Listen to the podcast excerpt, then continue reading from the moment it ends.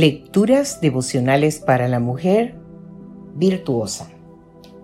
Cortesía del Departamento de Comunicaciones de la Iglesia Adventista del Séptimo Día Gascue en la República Dominicana. En la voz de Noemí Arias. Hoy, viernes 12 de enero, sin punto ciego.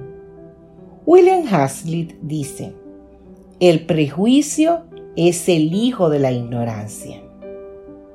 El 24 de noviembre del año 2009, Tarek y Michelle Salahi, un matrimonio estadounidense, asistieron a una cena en la Casa Blanca en honor al primer ministro de la India, Manmohan Singh.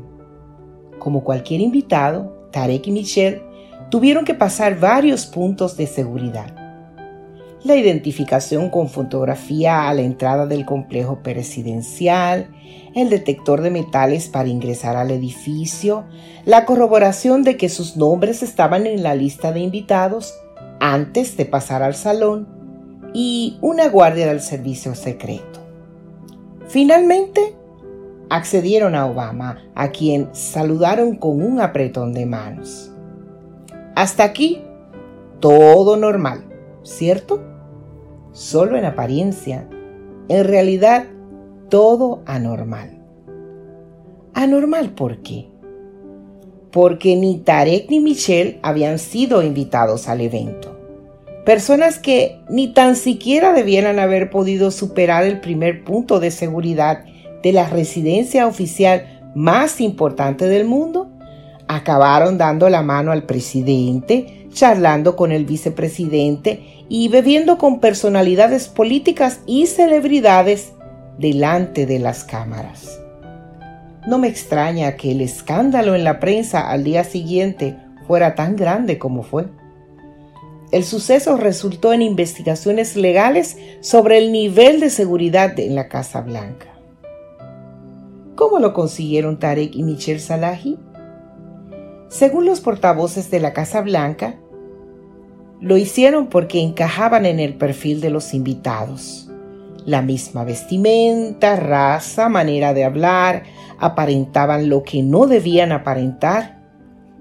Esto puso en evidencia que existe un punto ciego cultural, por así llamarlo, que hace juzgar las cosas mal y dar cabida a quien no la tiene, a la vez que realmente impide la entrada a quien tiene todo el derecho a pasar aunque pueda parecer lo contrario. Así son las cosas en este mundo complicado. Acceder al líder de un país es prácticamente imposible, a no ser que formes parte de un círculo reducido de privilegiados. Nada que ver cómo funcionan las cosas en el reino de Dios.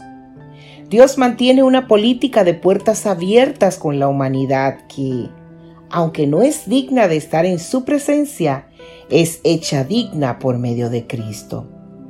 Su invitación es para todos, incluidas las personas que me caen mal o me han hecho daño. Esto, mi punto ciego cultural, no lo acepta nada bien.